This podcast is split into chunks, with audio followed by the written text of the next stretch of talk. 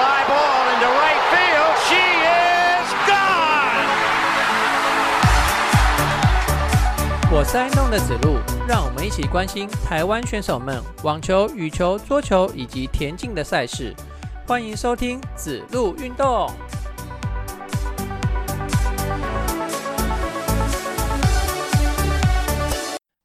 欢迎收听子路运动第三集节目，我是爱弄的子路。那这一集节目一开始啊，我先来讲一下上一周有一项民间的赛事开打哦。那我用“民间”这两个词哦，感觉有点好笑哦。呃，好了，不管了哈。这个比赛是全国大专院校羽球排名积分赛哦，今年是第三届。那积分赛就是模仿职业的赛事啊，依照比赛成绩，你打到第几轮啊，那你就可以获得相对应的积分。正式的职业赛事呢，当然是有奖金可以赚的啦。那打得越好啊，你就可以越获得越多的积分嘛。那积分越多呢，你就可以参加越高等级的赛事，然后你就可以赚更多的积分跟奖金啊。那我想拿一个例子来给大家听一下，就是呃前两周啊非常火红网坛里面的人物谢淑薇。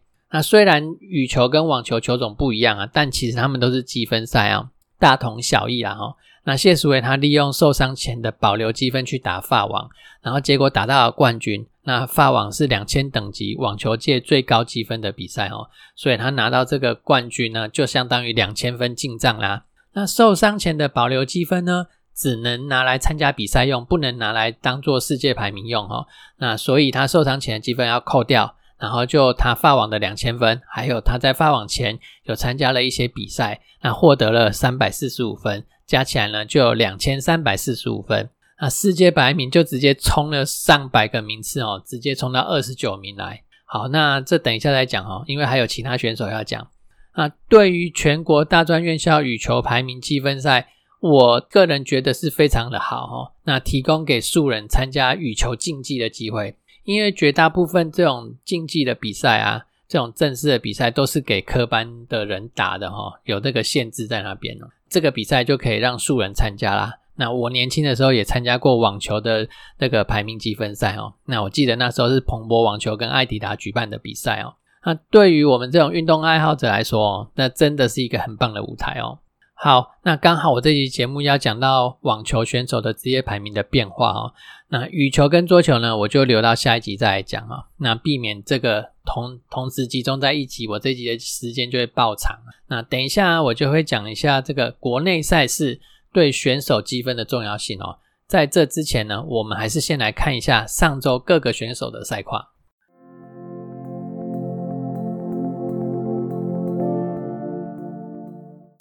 上周男子的职业选手呢，首先是参加温布顿网球公开赛会外赛的三名选手，那分别是曾俊欣输给了吴东林，在第一轮两个人就碰头嘛。诶，我记得我上个礼拜的节目有 update 到这一段了哈。那吴东林赢了曾俊欣之后呢，他也在第二轮的时候止步。那许玉修方面呢，他则是呃在第一轮的时候就止步，所以三位选手呢都没有通过会外赛的考验。再来一个赛事是位在中国天津 N 十五等级的 ITF 巡回赛，成绩比较比较突出的球员呢是黄崇豪，他的单打呢打进去到男单的八强，然后双打打进去到四强，然后何成瑞单双打都在八强止步，然后易邦硕、吕振宇跟张子立这三名选手。呃，都得单打都得从会外赛开始打起，那也都经过通过了会外赛三轮的考验哦。不管第一轮有没有轮空啦，反正他的签表就是三轮嘛，哈，三轮的考验以后再止步在会内的第一轮。然后呃，王凯翔呢，则是没有通过会外赛的考验哦，止步在会外的第二轮。那另外一场比赛呢，是徐传恩他参加的位在美国尔湾的。呃，N 十五等级 ITF 巡回赛，那他也是在会外赛的时候止步。那男子选手的部分呢，就是他们几位。那再来是女子选手，首先是谢淑薇，她参加是温布顿网球公开赛的会外赛。那前两轮呢，她都直落二过关哦，然后到了第三轮呢，那就呃跟对手打到一比一，在局数一比一平手。这场比赛我有看哦，呃，一直到半夜的一点半。好，我先讲一下。前面两局一比一平手，到第三局双方打到六比六，然后要超级抢十，呃，如果是前面局数的话，就是抢七啊；如果是决胜局的话，决胜盘的话就是超级抢十哈，就是抢十分的。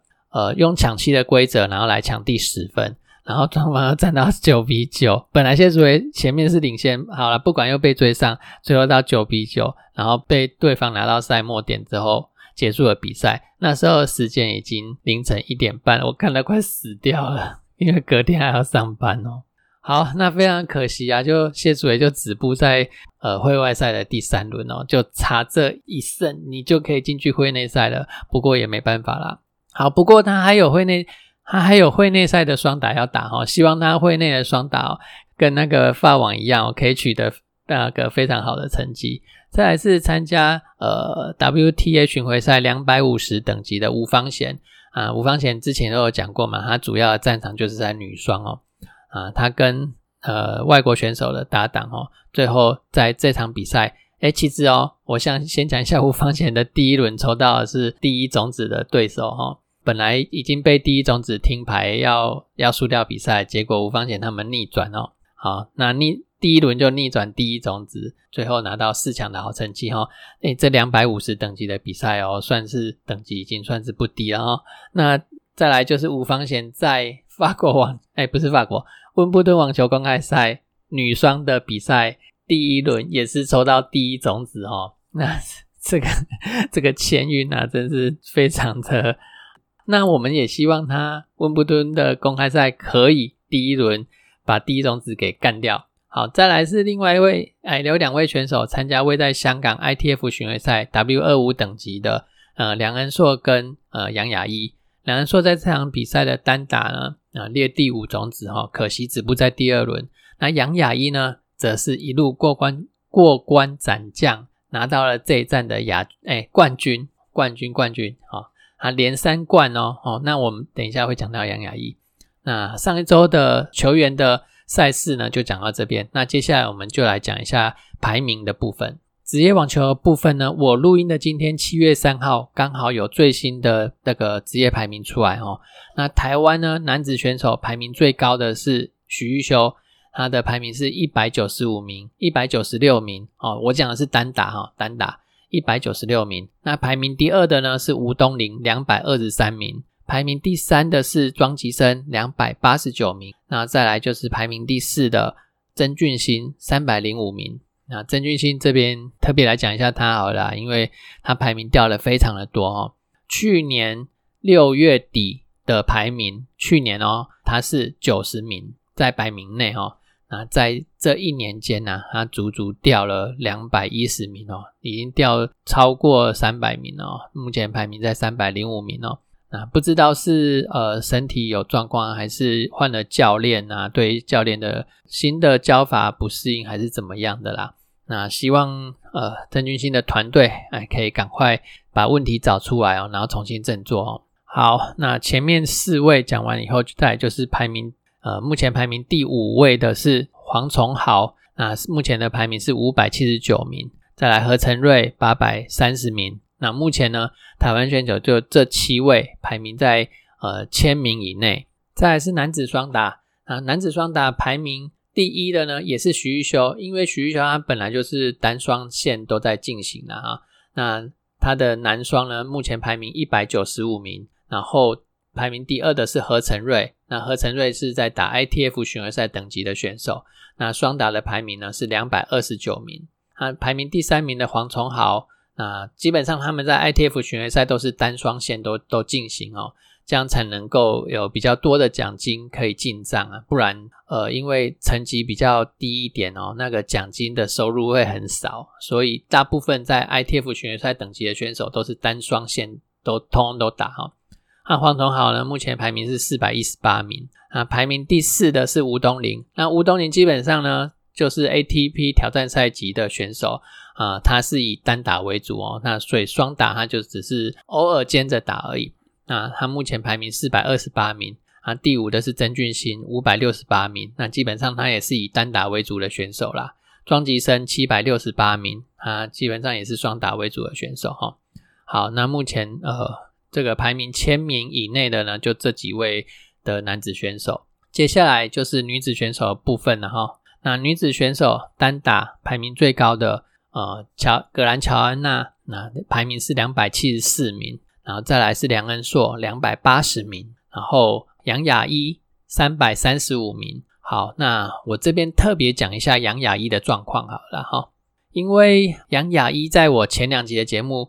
里面有讲台硕一战拿到单女单的冠军，台硕二战也拿到女单的冠军。那我这边就是要讲一下哦，这个台硕一战跟台硕二战对这些选手的重要性哦。它是 W 二五等级的比赛哦，W 二五等级的比赛冠军的积分是五十分。那那杨雅一拿到一战跟二战的冠军，所以他进账了一百分。这两战哦，他就进账一百分了哈。好，杨雅一。进站一百分以后的总积分是一百八十一分，所以也就是说，我扣掉这一百分，其实他只有八十一分。他在全世界各地征战了一整年，他只有拿到八十一分。因为台硕一二战在台湾打，让他有机会可以住在舒服的家里，然后吃着习惯的食物，然后好好的去参加比赛。因为，嗯，我们也都知道，你如果去南韩打。那你一定会遇遇到非常非常多的南韩选手的挑战。你如果去日本打，也是日本的选手会倾巢而出，因为是地主的比赛嘛。那相对的，你在台湾自己的主场打，呃，台湾的选手就可以呃大量的来参加比赛。那选手就有有，当然是当然是也是一个竞争呐。但是你有机会从这边出头拿到这个冠军的话，你看看杨雅杨雅一的积分有多补。他因为这两个冠军也上。单打的排名也上升了，呃，上百个名次，然后升到了三百三十五名。排名上升有一个好处，就是说，他如果参加等级稍微高一点的比赛，他就可以不用从会外赛开始打起。你知道，像这种 W 二五等级的台塑公开赛，会外有，呃，我讲的都是单打哦。会外三轮打完，你如果通过会外赛三轮的考验，你只有拿获得一分的国际积分。那个职业积分，然后你在第一轮要是输掉的话，是没有积分可以拿的。也就是说，你通过了会外三轮的考验，然后会会内第一轮输掉，你这样打了四场比赛，你好不容易只能获得一分的积分，真的是很现实的比赛啊！你就是呃，你在同一个国家，然后可以办越多的比赛哦，对这个国家里面的选手会有更多获得积分的机会。你积分多了，然后你去国外参加比赛，你就可以不用跟人家排会外，你就可以用积分直接进去会内赛，你就可以比较容易赚接下来的积分跟奖金。好，然后刚刚讲到杨雅一，杨雅一是女在台湾女单排名第三，然后女单排名第四的呢是李雅轩，李雅轩三百六十八名，哦，三百六十八名。那其实啊，呃，李雅轩也是。台硕一战的亚军哦，女单的亚军哦，哈，好，再来李佩琦，李佩琦，呃，四百四十名哦，他是台硕二战的亚军，然后曹佳怡六百零五名，他在台硕二战也打进去四强哦，也因为他进，他打进去大概四强哦，所以他呃上升了八十五个名次哦，来到六百零五名哦，再来是呃许婕妤，那许婕妤就没有回来台湾参加这个台硕杯的比赛啦。他的这个呃，目前的排名是六百九十五名。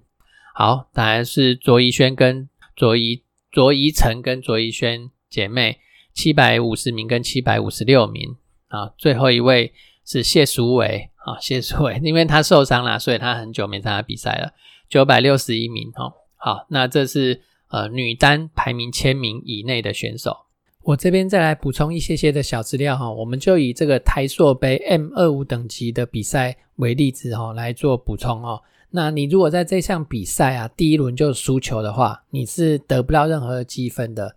那你的奖金的话呢，会是两百四十四美元的奖金入入账哦，但都是未扣税奖金哦。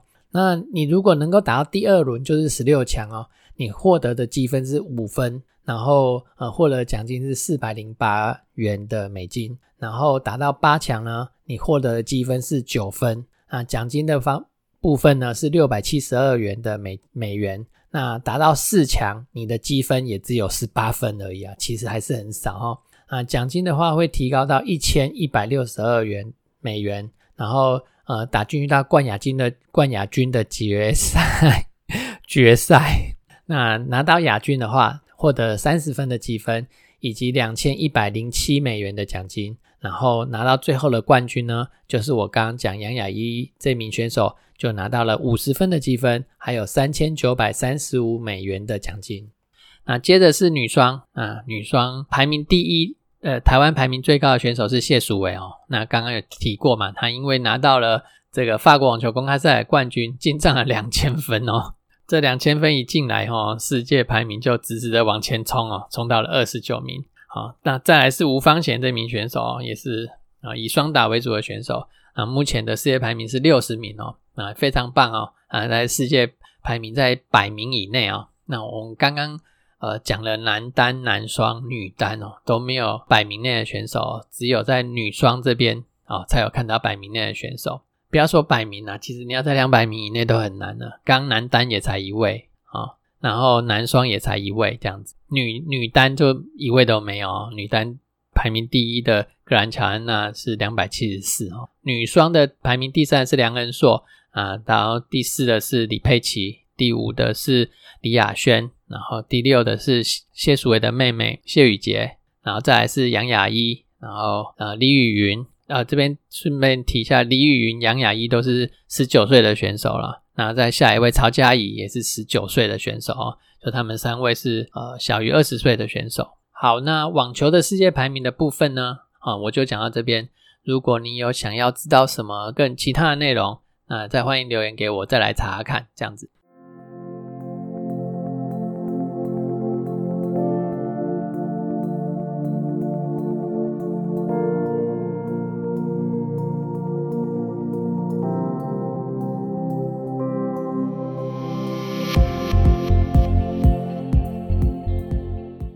接下来是羽球的部分。羽球部分呢，上上周台北羽球公开赛结束之后呢，那上周就没有 Super 哎超级等级的赛事啦，一直要到这周明天才有超级五百的加拿大羽球公开赛要开打。那上周的比赛呢，呃，则是以国际挑战赛为主，它是位在蒙古的国际挑战赛，总奖金一点五万美元啊。参加的呃台湾选手，嗯，算呃中等啊，不多不少。啊，最好的成绩呢，到了四强哦，有两个组别哦，都有到四强的成绩哦。好，那我们先来看一下，这个是男单的部分哦，有七位选手参加，成绩最好的是黄玉哦，他是河河库的选手哦，啊，他这个男子单打六十四千哦，他过了过了前面的四轮哦，很可惜止步在第五轮的四强哦，那算是男单里面表现最好的球员了。再来是男单两位 表面表现比较好的球员，他都是两个字哦。下面这一位呢，也是两个字，杨洋，啊，他还达到了八强哦，第四轮。啊，在李宗瑞、尤胜传，然后苏伟成、易仲祥，然后李宇瑞，好，那这几位选手，然后分别是十六强跟三十二强，然后后面两位呢，则是在六十四强的时候止步。好，那女子选手部分呢，啊，也是七位女单的选手参加啊，啊，打的最好的呢是呃两位选手蔡新培跟柯若萱。哎，还有一位苏小婷哦，有三位哦，这三位都是从会外赛开始打起哦。那从会外赛连过三关哦，直然后再打到会内赛来。那会内赛有都打到八强哦，他们三位都打到八强哦哦，这样是这样子加一加过了好几关哦，五关以上哦。然后在林思云啊，他打进去到十六强。那下面一位王佩瑜哦，他也从会外赛打进去到十六强哦。那李宇璇跟廖元琪呢，就比较可惜一点哦，都止步在三十二强。好，那男双的部分呢？男双只有两组人马参赛而已哦。那黄燕如跟罗成伟啊，呃，止步在十六强哦，那输给第二种子哦。那赖博佑跟高富成，哎，蔡富成哦，更正哦，蔡富成啊，则是第一轮止步。那女女双的方面呢，呃，只有三组人马参赛哦。宋怡轩还有蔡新培啊，这个组合打进到八强，然后陈玉熙、陈欣彤呃，十六强止步。李宇璇、王佩宇呢，则是第一轮三十二强的时候止步哈。好，那再来一个是混双的比赛，混双则是有五组的人马哦。那我刚刚在介绍网球的时候，有有先讲了一下哈。呃，这项比赛，呃，这个蒙古的挑战赛呢，有两个呃组别啊，打进遇到四强。刚刚男单有一个啦，男单是黄玉嘛哦，那接下来呢就是混双的这个组别啊，有一组人马也打进去到四强，他是苏伟成跟苏小婷哦，这个双输的组合啊表现非常好。然后赖博佑跟王佩瑜的组合呢，则打打进去到八强。然后李宗瑞跟李佩玉的组合也是八强。再来还有一个八强的组合是罗成伟跟宋怡轩的组合。那另外李宇瑞跟陈陈玉熙呢，则是止步在十六强。好，那接下来我们来看一下明天即将开打的 Super 五百等级的加拿大羽球公开赛。那这项比赛呢，男单只有四位台湾选手参赛哦。那我们的小天呢，还有王子。啊，周天成跟王子维啊，两位都没有参赛。那男单有参赛的四位选手，分别是位在第二区的李佳豪，那再来是位在第三区的林俊逸、戚佑仁，还有苏立阳。好，那位在第三区有三位选手，林俊逸跟汽油人两个人要在第一轮就要碰头哦。那苏立阳呢，也离他们两位很近哦，他就在他们的下面一点点。如果苏立阳赢了第一轮之后呢？进去到第二轮的话，也会跟台湾选手碰头哦，因为林俊一跟汽油人一定会有一个人赢嘛，那所以一定有一个人晋级到第二轮。那如果汽油人也晋级到第二轮的话，又变成两个台湾选手碰头哦，那这样子你看又是集中诶，那这一区三位选手只能有一位到达八强而已，非常的可惜啊。嗯，如果可以分散一点，说不定我们八强就可以占四位了。哈，好超。超级五百等级的比赛没有那么好打啦，嗯，其实能够参参赛的每一位啊都是好手啊。好，那女子女单的方面呢？呃，女单方面也是四位选手参赛哦。那我们熟知的小戴戴资颖，其实她除了七百五十等级以上的比赛他会参赛以外哦，通常七百五十等级以下的比赛他是不太参赛的啦。那另外白玉珀呢也没有参赛哦，那所以有参加。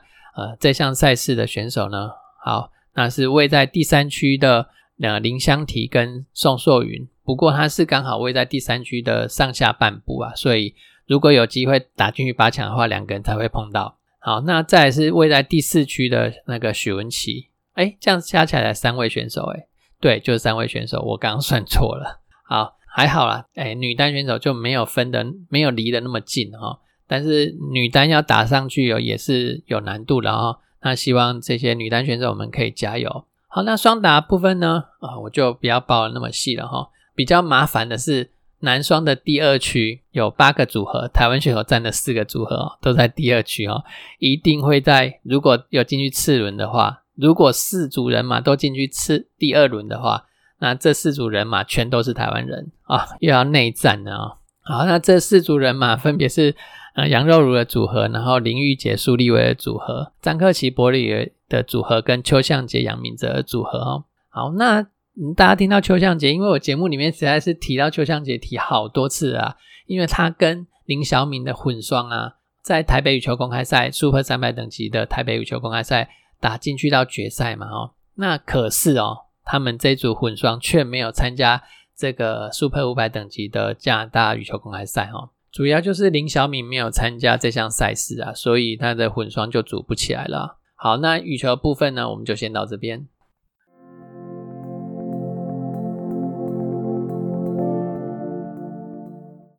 最后是桌球部分哦，桌球有一个常规的挑战赛萨格勒布站，它是位在克罗埃西亚的比赛哦。这挑战赛基本上都是七万五千美元等级的比赛啦。男单的话呢？啊，要经经经过会外赛四关的考验，才能晋级到会会内赛来。那女单的会外呢，则是要通过三轮的考验哈。那我会先讲说，要通过这个会外赛的考验，就是因为我们的台湾选手很多组都要从会外赛开始打起哦。有四个男单哦，都从会外赛开始打起。彭王伟呢，会外赛第一轮就止步了。然后林元君跟高成瑞啊，这两位年轻的战将啊。都止步在会外的第二轮哦。林彦林彦君九十三年次的，高成瑞也是九十三年次的哦。那另外一位呢，就是老将陈建安呐。陈建安打到了会外第三轮哦，很可惜没有办法再继续向前挺进哦。那以上四位呢，都在会外止步。那男单呢，只有庄智渊从会会内赛开始打起。那林云儒呢，没有参加这项比赛。好，那庄智渊在会内赛打进去到第三轮哦，最后在八强的时候输给了中国的选手林思栋哦，啊就止步在八强啦。啊，再来是女子选手的部分哦，女子选手只有一位选手参赛哦，这很特别哦。郑普璇哦，这一位选手从会外开始打起哦，那止步在会外第一轮哦。那我查了一下郑普选这名选手，他很年轻哦，九十五年次的哦。他在青少年的成绩也非常好，好像说十五岁的时候就拿到那个 U 十七、U 十九的冠军了，国际赛的冠军哦。但是我们节目还是以那个成年的。成年人的战绩为主啦。那如果想要了解正普选的人，不妨你可以 Google 一下哦。那青少年成绩是不错的。啊，再来是男双的部分，高承瑞跟彭王伟哦，那也是在会外赛第一轮的时候就止步了。好，那以上呢就是这个常规挑战赛萨格勒布站的成绩。那七月三号就是本周啦，那有一个球星挑战赛哦，卢布尔雅纳站哦，它是位在。斯诺维尼亚的这个一个比赛了哈，啊，这球星挑战赛它总奖金是二十五万美元的比赛哦，算是比较大，算是比较大的比赛哦。这场比赛林云如是有参赛哦。好，那我们下周再为你更新这项比赛的战绩。那以上呢就是本集的节目，对我们节目有任何的批评指教，欢迎你留言给我哦。再会。